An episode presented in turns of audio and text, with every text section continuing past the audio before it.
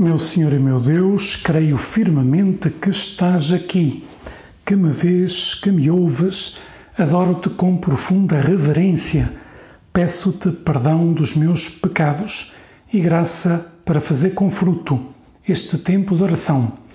Minha Mãe Imaculada, São José, meu Pai e Senhor, anjo da minha guarda, intercedei por mim. Hoje, dia 4 de agosto, a Igreja celebra São João Maria Vianney, mais conhecido como Cura d'Ars, que foi, como diz a oração de hoje da missa, um sacerdote admirável no zelo, zelo pastoral. E o Cura d'Ars, que é padroeiro de todos os sacerdotes, desde o ano sacerdotal 2009-2010, que o Papa quis que fosse padroeiro de todos os sacerdotes. Por isso hoje é um dia muito oportuno para rezarmos pela santidade dos sacerdotes. É algo que agrada muito a Deus, né? que rezemos para que aqueles que o Senhor escolheu como seus ministros, pois que, que sejam santos, né? que sejam santos e que o povo fiel reze pela santidade dos sacerdotes e os sacerdotes rezem pela santidade do povo fiel, isso é algo que Deus quer. E no Evangelho da missa de hoje aparece uma ida de Jesus a Tiro e Sidónia. Eram duas cidades fenícias, ficam no atual Líbano. E dá-se o diálogo de Jesus com uma mulher cananeia, que o Evangelho diz que é cirofenícia, ou seja, pagã. Só, ou seja, não pertencia ao povo judeu, ao povo israelita. Por curiosidade, este diálogo não se terá dado em aramaico, que era a língua uh, materna de Jesus, nem em latim. Era difícil que esta mulher soubesse estas duas línguas. Muito provavelmente, esta é daquelas ocasiões em que Jesus terá falado em grego, né? em grego com esta mulher. Não? Diz que ela ia atrás de Jesus, gritando: Senhor, filho de David, tem compaixão de mim. A minha filha está cruelmente atormentada por um demónio. Mas Jesus não lhe respondia nada. E os discípulos aproximaram-se de Jesus e pediram-lhe: Por favor, Senhor, atende-a, porque ela vem a gritar através de nós. No entanto, Jesus respondeu: Não fui enviado senão as ovelhas perdidas da casa de Israel. Então a mulher insiste: Socorre-me, Senhor. E ele respondeu uma resposta aparentemente dura: Não é justo que se tome o pão dos filhos para o lançar aos cachorrinhos. Ou seja, Jesus diz: Eu vim, em primeiro lugar, para pregar ao povo de Israel, o povo eleito. Já chegará o momento de que essa pregação chegue a todos os povos. Mas a mulher não desiste e diz: É verdade, Senhor, mas também os cachorrinhos comem das migalhas que caem da mesa dos seus donos. Então Jesus responde-lhe: Mulher, que grande é a tua fé. Faça-se como desejas. E a partir daquele momento a sua mulher ficou, a sua filha, digo, ficou curada. Pois a oração desta mulher é um exemplo, é um modelo maravilhoso para cada um de nós. Né? Por um lado, esta mulher reconhece que Jesus como Messias, daí a expressão filho de David. Né? Perante a incredulidade de muitos judeus, na altura, ela afirma claramente que acredita que Jesus é o Messias, é o Messias esperado pelo povo de Israel. Depois, expõe a sua necessidade com palavras simples e claras. É? é uma oração simples e clara. A minha filha está cruelmente atormentada por um demónio. É? Pois pede a Jesus que cure a sua filha. Não anda com digamos assim, a sua oração é simples, vai diretamente àquilo que necessita e pede cheia de fé. Depois, insiste sem desanimar diante dos aparentes obstáculos, né? coisa que às vezes também nos pode acontecer. Né? Quando pedimos uma coisa a Deus e de repente essa coisa não é concedida, pois nós podemos desanimar. Né? Deus não me ouve a oração. Mas não é verdade. Deus ouve.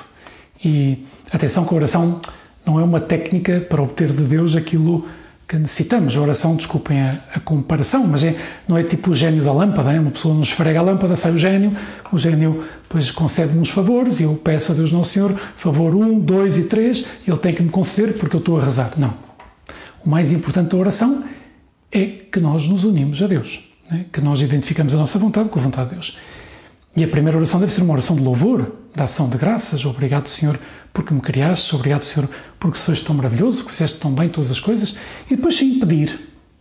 Mas pedir sempre respeitando a vontade de Deus. Né? Pode ser que a vontade de Deus não seja seja não concedermos aquilo que estamos a pedir, porque não é o melhor para nós e porque Deus quer, em primeiro lugar, que, que cheguemos à eternidade, sejamos santos, não que consigamos tudo o que às vezes queremos conseguir. Por isso, Deus às vezes põe à prova a nossa fé. Jesus queria curar a filha desta mulher, mas quis que a fé dela crescesse e por isso não atende ao primeiro pedido. E ela insiste sem desanimar diante dos obstáculos e depois exprime humildemente a sua petição: Senhor, filho de David, tem compaixão de mim. Tem compaixão de mim. Todos nós, na nossa oração, temos que falar assim com Deus, né? porque, claro, há uma distância infinita que nos separa.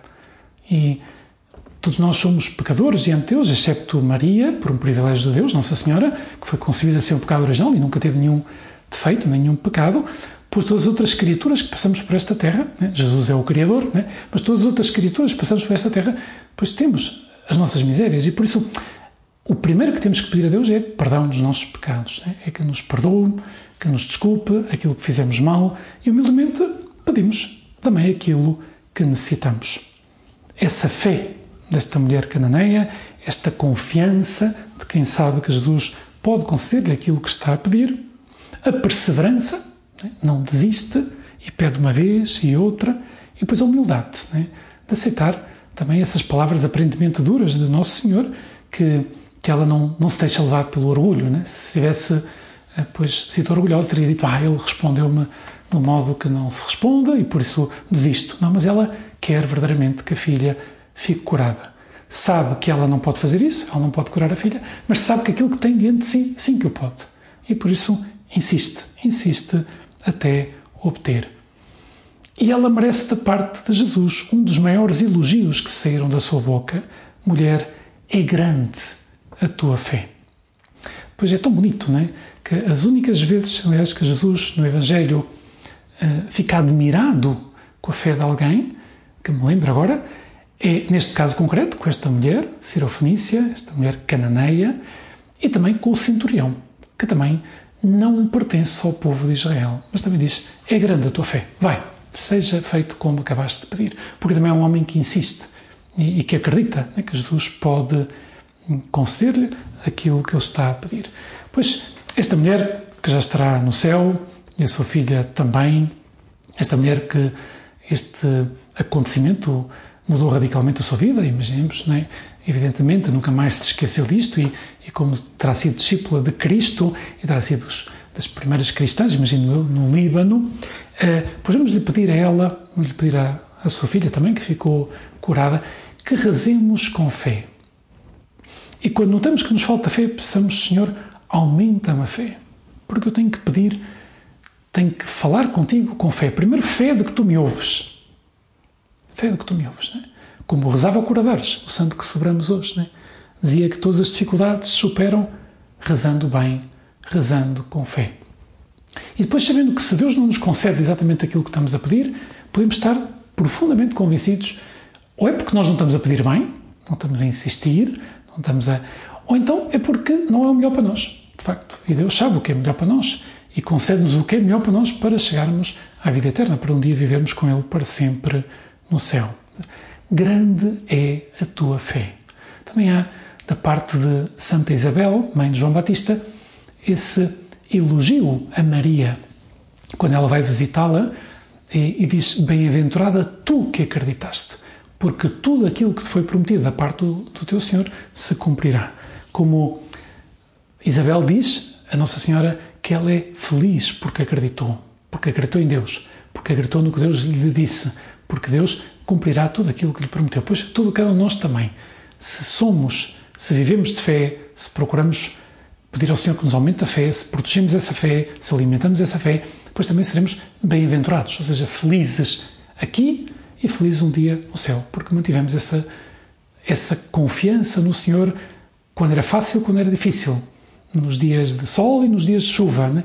quando, quando, as coisas, quando as coisas entendíamos e quando, as coisas, e quando não entendíamos o porquê que Deus permitia isso na nossa vida. Vamos pedir também ao Senhor essa fé e que possamos ouvir cada um de nós, eh, pois esse elogio, bem-aventurada tu que acreditaste, bem-aventurado tu que acreditaste quando chegarmos ao céu, porque se cumpriu tudo o que eu te prometi Diz Nosso Senhor, que eu te prometi, que deixei na mensagem evangélica, que tu meditaste e tu procuraste levar à prática, pois bem-aventurado tu que acreditaste, entra no gozo do teu Senhor, agora entra no céu, porque viveste de fé na terra. Dou-te graças, meu Deus, pelos bons propósitos, afetos e inspirações que me comunicaste nesta meditação. Peço-te ajuda para os pôr em prática. Minha Mãe Imaculada, São José, meu Pai e Senhor, anjo da minha guarda, intercedei por mim.